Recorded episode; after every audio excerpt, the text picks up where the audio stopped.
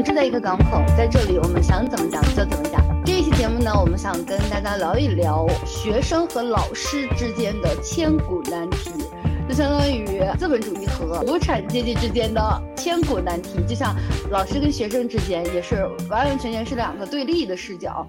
嗯，然后我是主播中中，一直是学生的我，我是没有当过老师的可有可，我是在两者身份之间无限拉扯的兔子邦尼。我是既当过初中老师，现在在当小学老师，在老师和学生两个身份之间无限转换的实惠。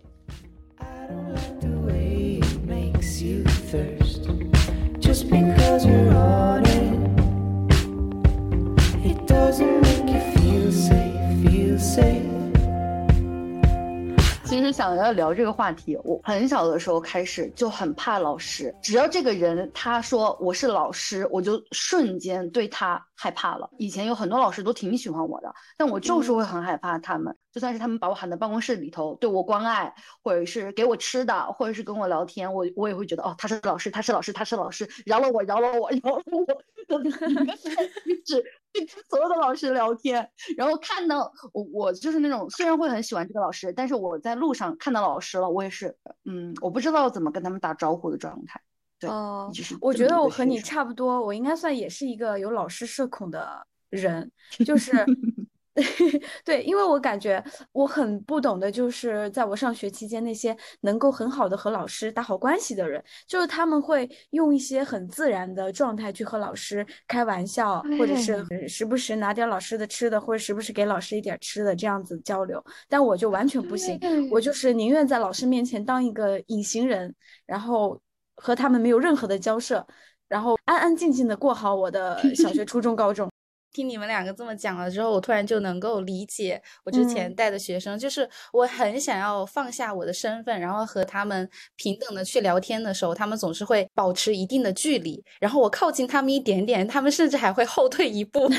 但是我带的是高三的学生，但其实他们如果说你不摆出一点老师的架子，你一开始就平易近人的和他们去沟通的话，那他们可能后面就会很难去管理了，就是。很难在班级管理上做到，他们会真的怕你。那这样子的话，我就只能够把这个老师的身份给立住，让他们之后就我说什么话，他们都会听。嗯，我也差不多，因为我之前不是在一个初中吗？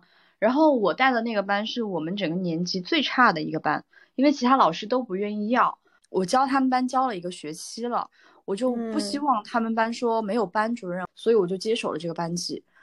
一开始其实第一个学期的时候，我和他们相处的是非常好的，就相当于和朋友一样。他们追星啊，或者说有喜欢的男生啊，或者喜欢的女生啊，什么都会跟我说。但是等到了第二个学期，我当了班主任之后，很多关系就转变了，因为你不能再和他们像朋友一样亲密无间了，因为班上总是有一些比较捣蛋的男孩儿，你就要更严肃一点。你有的时候甚至要板着一张脸，因为你给他们的距离太近的话。他们有的时候会，比方说会拿手机出来拍照，会做你的表情包，就是他们不怕你。那其实我们以前读书的时候，就算我们怕老师，我们也会做。我以前我以前手机里有我们呃校长、院长、系主任、班主任的表情包，在这里向他们说一声对不起，但你们表情包真的很好用。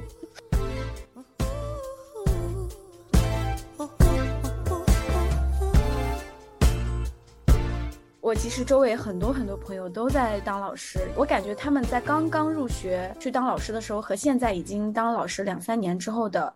气质就是发生了一个翻天覆地的变化，就是他们开始讲话变得有一些老师专用的语气词，而且一件事情他们能够不带重复的给你搬上个半个小时，讲上很久的道理。对对，现在他们每一个人，包括我觉得，包括兔子和舒慧两个人，都是应该都具备了这种能力吧。我我说一个事例啊，我以前在电影院，就是有小孩特别特别吵，我是不会上前去制止他的。嗯嗯嗯，我只会默默的跟我的朋友说他好吵。我现在就是只要电影院里有小孩很吵，我不管用多大的声音，我甚至会走到他面前说：“你不要吵了，你不要再吵了。”这个教育的重担现在落在你身上了。对，我说如果你再吵的话，我等会儿叫那个电影放映员把你抓出去哦。管全场纪律等于是。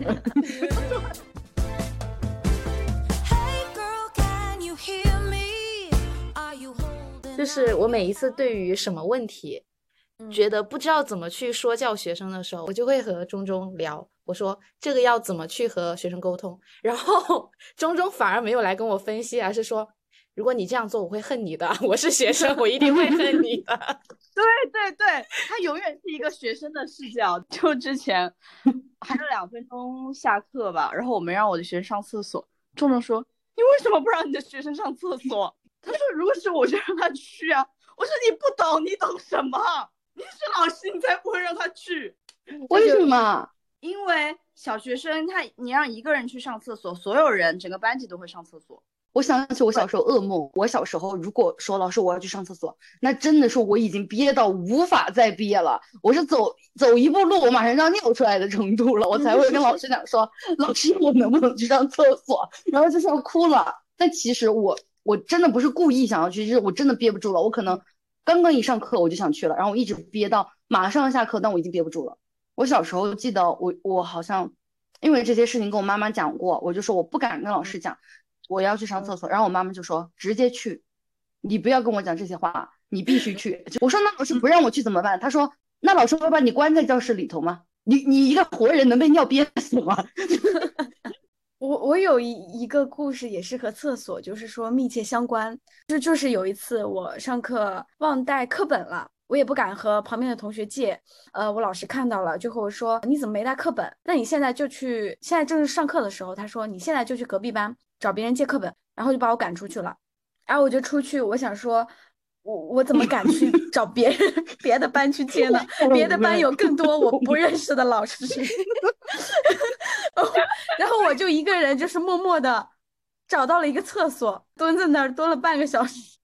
然后，然后最后最后被老师找到了，然后就是就是很无奈的把我提溜了回去，好荒唐，就是很荒唐，真的很荒唐。但是但是所有的原因就是就是源自于我很害怕，就是我我不知道自己该怎么样去和老师说话，去和老师交流。但是可有可你会表现出来嘛？就是我是那种虽然我很怕你，但是我不会在脸上写说我很怕你，我脸上写的就是我很叛逆。对对对，我不会表现出来，我不会表现出来，我就我就是内心。当时当时老师找到我的时候，他说你干嘛？你半个小时在干嘛？我说我就一脸 无辜的说我在上厕所。我说他说他说你到底在干嘛？我说我上厕所，我就是在上厕所，就是 不会袒露出自己。对嘴硬不会袒露出自己害怕的情绪，但我不会像可有可的老师一样，就是让他去别的班借课本。我只会说你 你你读书课本都不记得带，你还读什么书？天呐，可怕了！你这个老师也是我的噩梦，你这个老师就是我的噩梦。哎，我会先说一句这个，然后再说，那没办法，那你就只能去找你的同桌借一借，和他一起共用一下吧。这一次我就先原谅你，你下一次就一定要记得哦，然后就让放他走了。我一般都是让他们就是和同桌共一下就好了，因为就是就是因为小学他经常会出现这样的情况，嗯，然后就没有一点办法，我就说那就那就行吧，那你就和同桌共吧。我说那你明天一定要记得带哦。然后我会问我说你的书到底是没有带呢，还是就是嗯不小心掉了呢？然后往往这个时候他其实他因为他怕我，所以即使他掉了，他也会说没带。我发现了，他即使他掉了，他也会说没带，我明天带过来，然后明天又没有，又可怜又可爱。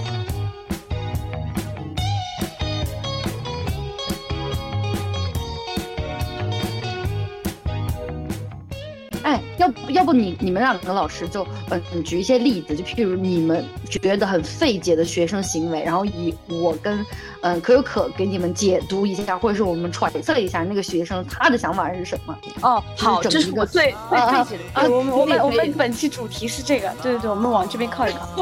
好，好，我我来说一下，就是我以前在初中的时候，他就是一直在上课递纸条，老师已经把他叫起来了，叫起来之后，然后让他坐下去，就是已经算是一种提示了嘛，还在递纸条，然后老师忍不住了，就拿了那个纸条看，它上面你知道当时流行是把抑郁症写成抑郁症是吧？就是两个嗯郁字，但我们那个时候就是因为当老师之后，网上冲浪时间比较少嘛，然后也不会看抖音。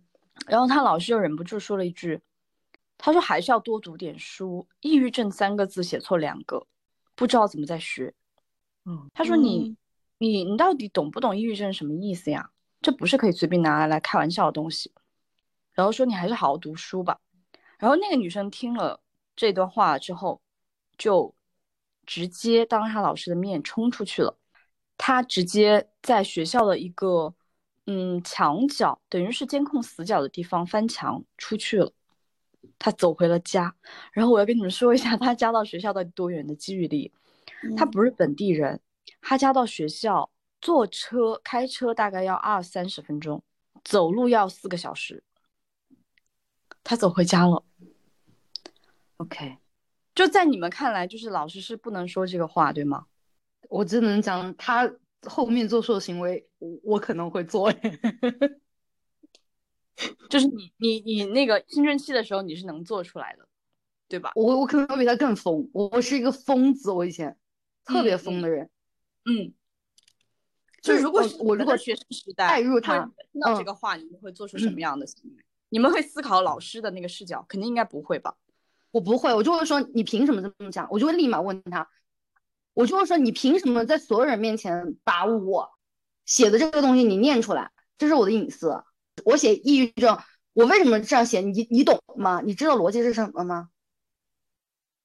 我就觉得你在嘲笑什么？你没有在关注我到底是在传达什么消息，你反而在关注我字写错了。我就觉得你有事吗？就觉得那个老师你有问题吗？然后他之后还在这么多人面前读出这个纸条来，我觉得就是对我的一种当众羞辱。确实，他后面的话也挺羞辱的。如果我正好那时候我觉得我自己有抑郁症，我可能就会做出很多很疯的行为，类似于这种翻墙出去然后走回家。嗯嗯。然后我会觉得我需要他跟我道歉，我非常需要。嗯嗯嗯。是的，就是我，我有的时候在回想起我青春期时期的那种心理哈，我真的会觉得自己做过很多那种很二的行为，就是因为可能可能我们在成年人的视角去看的时候，觉得你就是在无病呻吟，或者是在不懂装懂，或者假装成熟，或者怎么样，但是对于当时的那个那个人来说。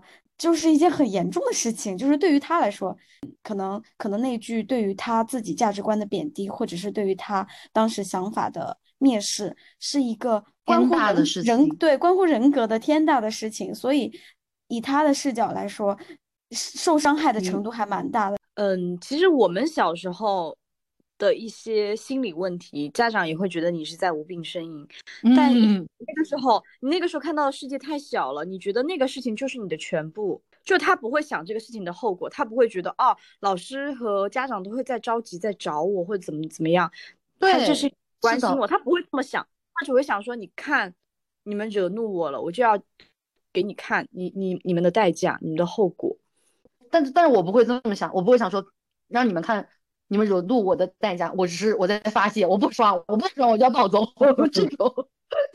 哦，我懂了，嗯，就是没有想那些，我也不想要报复没有在在乎你们的感受，其实因为就是就是他的世界只有他自己，他不会想到哦，我家里人和老师会担心的，他没有这种想法，他只会想说你，我现在不开心，我要离开这个地方。对，是的，我大概明白了。就是你也有过那个时间段，但是你那个时间段又离我的人生很遥远了，离我现阶段很遥远了，所以你偶尔可以从他们的行为窥见你的青春，但是又不能完全理解，嗯，因为我的我的人生已经站在另外一个视角，我有了一个另外的一个主视角，所以我好像很难在这两个身份之间无限的切换转换，嗯，是的，对。我还想问一下兔子，因为我们三个人都算是比较，嗯，就不是那种乖的学生。但是据我了解，兔子帮你他是属于不太会跟老师有争执的，所以我觉得以他的视角，可能他没办法去理解这种。你你会有办法吗？就是你你是刚刚那个书慧讲的那个样子，你是怎么想的呢？如果你也作为一个学生视角或者是一个老师视角来讲呢？就是这种事情，我也只会睁一只眼闭一只眼。就是学习方面或者上课的时候有一些不听话的举动啊，我也不是当场就要把他拎出来，而是我下课之后会悄悄跟他说：“哎，我看见你传纸条了哟，你是不是不太好呀？” 我就是以这样的态度跟他说，然后也不会在课上的时候点名，或者是班会课的时候点名，要严重批评这几个人。上课的时候传纸条啊，你们俩站起来，我不会这样子，我只会像钟钟之前跟我提的一个一个方式，就是如果要凶一个学生，那就是让他们站起来说，你们自己说说看，你们自己犯了什么错，然后什么话也不说。就是我一般都很少的用我的想法去说学生，你这样做的不对。我只会让你来说，你先说完。你说完了之后，如果我觉得你的态度还 OK，我觉得那那你下次就不要再犯了哟。我已经把话筒交给他，对，就是把话筒交给他。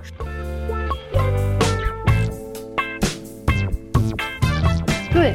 我也有一个事件要跟你们分享，那个事情就是我觉得挺困扰的。那个时候我完全不能理解为什么那个班主任他会这么想。就是以前我读高中的时候，我们是寄宿嘛，是每天中午起床之后你都是要叠被子的，是你起来然后叠被子再去上课。突然有一天，就我那时候是艺考回去，然后我们宿舍人就跟我讲说，我们现在中午不用叠被子了耶。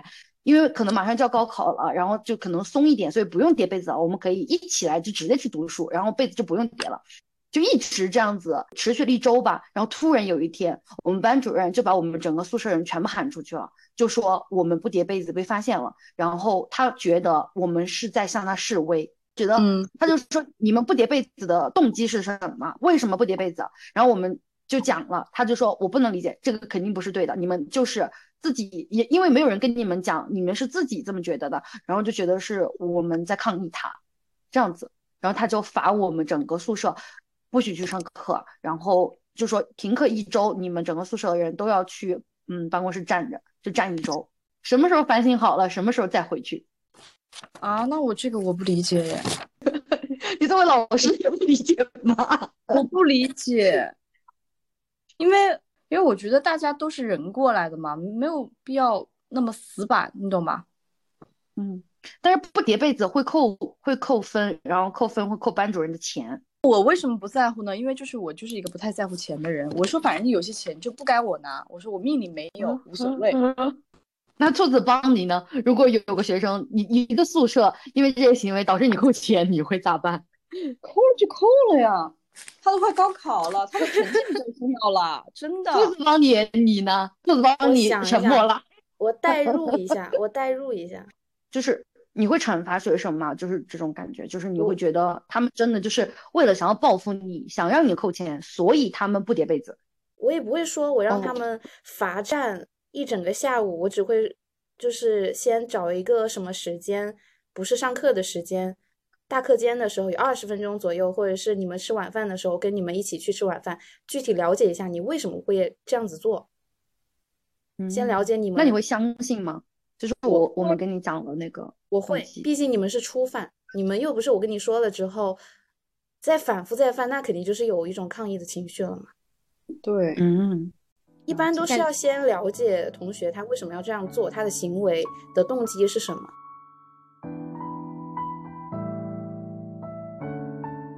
那我想问一下两位老师，就是你们小时候肯定也是呃有家长去参加过你们家长会的嘛？然后那个时候其实我是觉得老师们应该是都挺游刃有余，然后有一大堆话要讲，然后怎么怎么样的。然后当你们 去举办家长会、去主持家长会的时候，你们是什么样一个想法呢？你知道吗？就是我来这个学校，我听的第一件事是，他说这就是不管考不考试，期末都要家长会的时候。我心想杀人了，杀人，杀龙。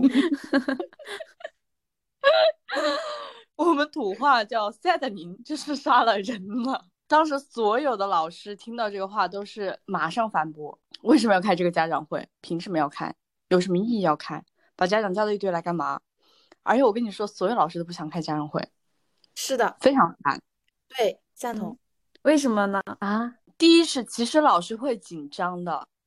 老师会非常紧张，你知道吗？老师开家长会要做非常多的工作，比方说 PPT 要自己去找，然后还有一些学生的图片，然后而且来了之后，家长会很多家长围上来问他们孩子的情况，就像一场大考。你不只要把，你不只要把孩子名字打出来，你还答出他孩子的成绩，还要答出这个孩子平时表现怎么样，这都还比一场考 职业生涯的一次大考。对，本来这场考试可以被避免的，但是他居然不仅要来，而且你的领导还跟你说要考两次哦，其中一次期末一次。哇，原来是这样。兔子呢？我的一个月一次的家长会真的会让人死的。哇哦！每一次要讲，每一次要开家长会的时候，我都会是无语的状态，就是我想辞职。开家长会前一天就辞职，跑路，哦神奇！这样子吗？我小时候真的以为老师可爱开家长会了，我觉得这是一个老师老师向家长告状学生们哪不好的一个大好机会。no，但我不知道是不是资历比较高的那些比较老的老师，他们会比嗯较游刃有余一点，还是因为啊、我跟舒慧还比较年轻，所以才会导致我们很紧张，我们要准备很多。而且还要准备发言稿吧。然后，而且家长很多的问题，比方说孩子学校表现怎么样啊，然后他成绩为什么退步啦，他成绩为什么没有进步啊，然后就很多很多，答辩，嗯，对对对对，一些答辩，甚至有四十几个人来问你问题。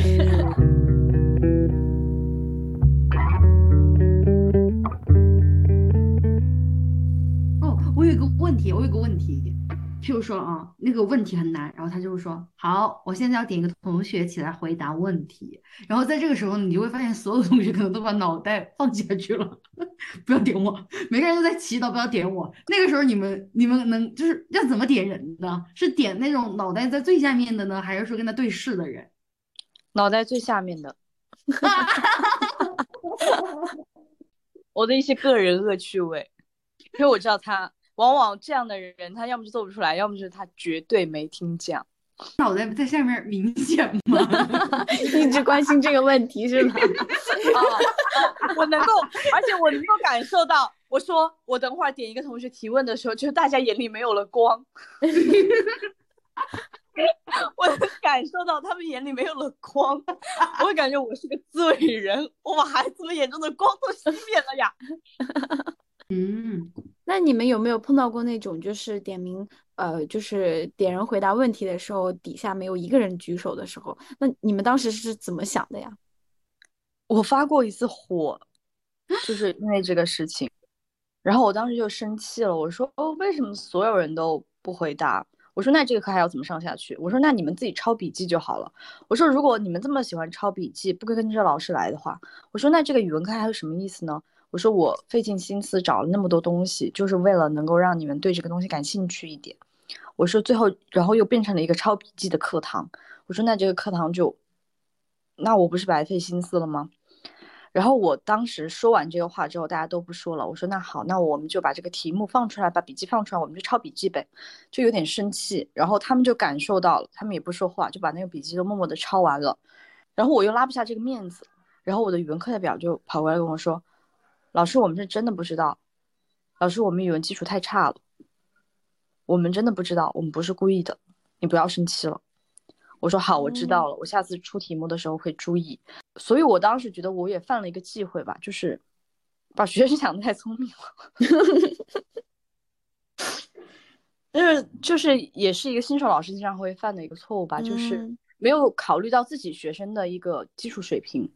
嗯，那我那我就听你刚刚那故事，我就很好奇的，就是因为我们小时候也经常会遇到一个，就是老师会在班上因为某个事情发了一场大火，然后后面还要接着来上课，然后然后你们是你们再重新过来回来上课的时候会觉得尴尬吗？还是说有什么呃可以化解这种我刚发了一次火，然后又要回去和他们说话的这种情况？我发现老老师不会这样，教学经验比较久的老师不会这样子的，他会发火，但是他不会离开课堂。嗯嗯，我当时也觉得是是我自己犯的一个错误吧，就是你作为一个老师，你是不能离场的，这个讲台就是你的工作场地，你是不可以离开的。有一些年纪比较大的老师，就我的观察和他们跟我聊天的过程中，我发现他们有的时候生气不是真的生气，嗯，是的，嗯做样子。原来是这样。他们那种手哦段，你以为他们很生气吧？他们转头就开始跟在办公室就开始跟我们笑啊、聊天啊，他只是一种他的手段，一种教育手段。他要假装他很生气，你们才会注意到这个问题，才会重视他。嗯，但不是他真的生气了，而且你教育完之后，你做的应该是马上回归到课堂来，因为这个时候学生的注意力已经回到了课堂上，他已经意识到了他的问题，你应该马上把注意力转移到课堂上，然后来进行教学。这都是实现实践之后才能得到的结果。按照我们今天的主题来讲，如果我作为一个学生的话，我好像永远没有办法，嗯，成为一个老学生，就是，就是我没办法成为一个老学生，然后能够理解到老师的想法或者之类的。就可能老师他有经验之后，他能够去 hold 住，但是学生好像永远没办法，也没有前辈跟我讲这些，因为我们所有人都是同龄人。嗯，所以这就是为什么，呃，我们上一辈他们对老师的那些那些梗，可以沿用到我们这一辈对于呃回忆起上学时候的梗是一模一样的，包括下一辈他们在回忆他们上学时候和老师之间闹过的一些矛盾的梗，其实和我们又有共通性。就是因为虽然时间一直在涨，但是学生他是一批又一批，他对对但是，就是新新老师，他们带着以前的学生的思想，成为老师之后，他们又在不不同的历练中成为了一个老老师，然后学生呢又是那一批正在一直在一直在长大的学生，所以他们之间的那个矛盾就是，虽然看似在变化，但是中间的内核的那个东西一直是不变的，所以才一直会有呃老师和学生到底是怎么想的这样一种很久的命题。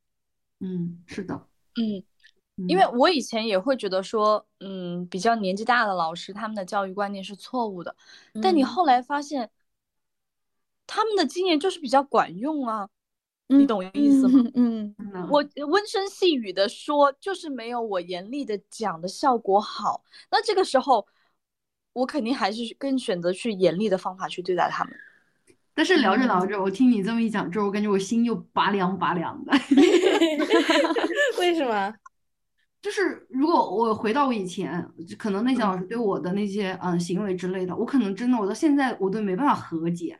这也是为什么我很害怕老师的原因，就是可能他们觉得没有什么，或者是他觉得就是应该这样做，但我作为一个学生，真的有被伤害过，然后真的也有很过不去过。嗯，我这么跟你说吧，有的时候不是老师不想做，是学校不让做，嗯是体制制度问题。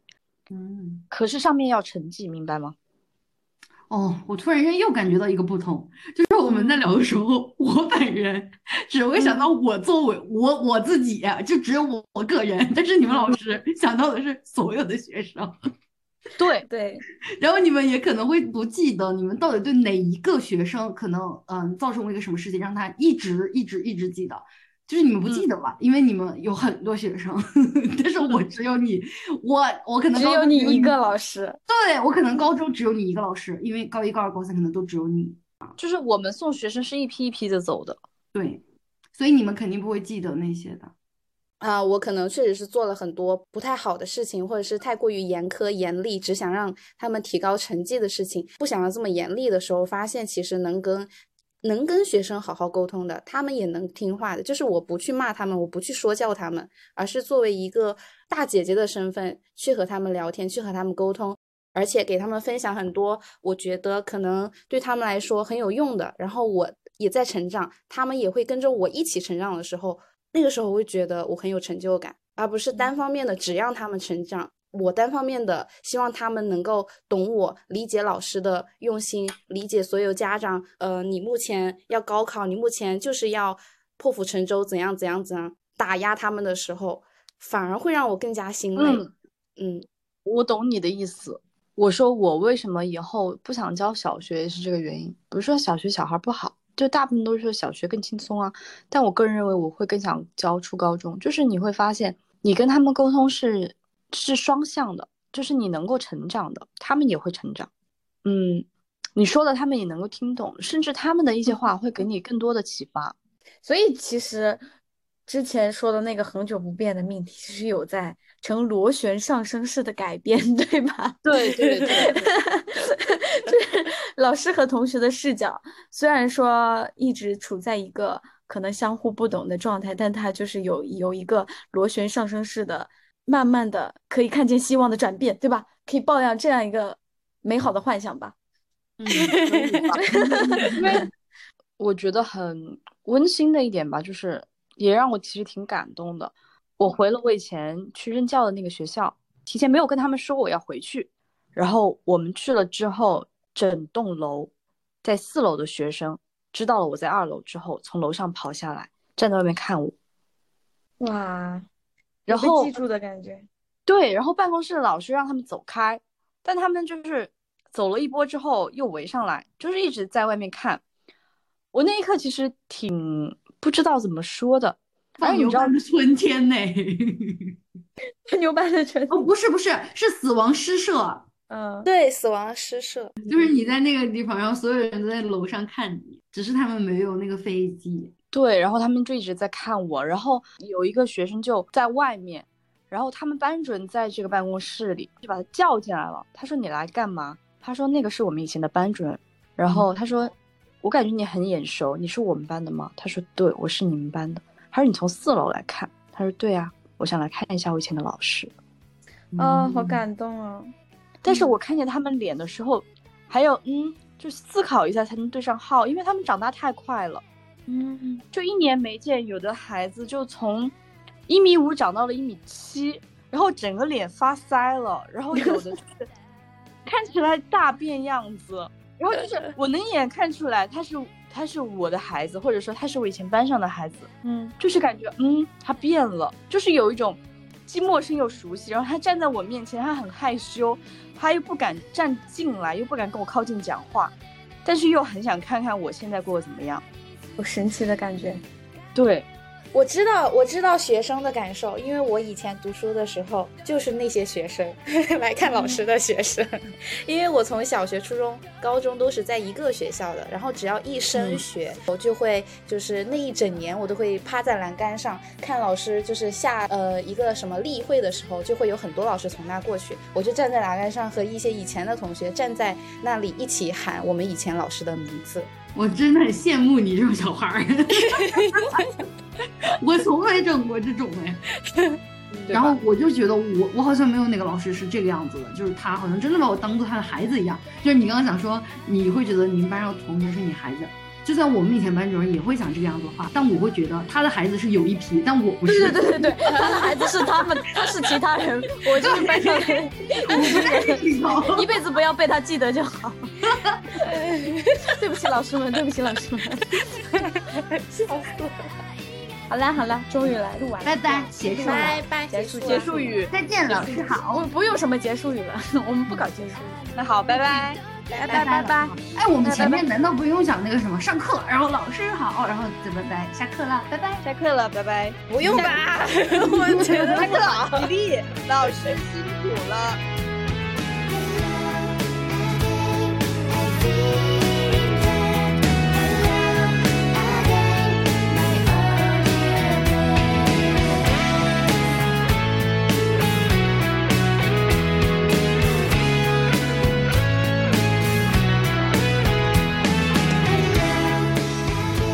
一个港口，播客节目现在已经上线小宇宙、苹果播客、网易云音乐、QQ 音乐、Spotify 等媒体，请大家多多收听，给我们提意见、点赞、喜爱，谢谢大家，请多多关爱吧。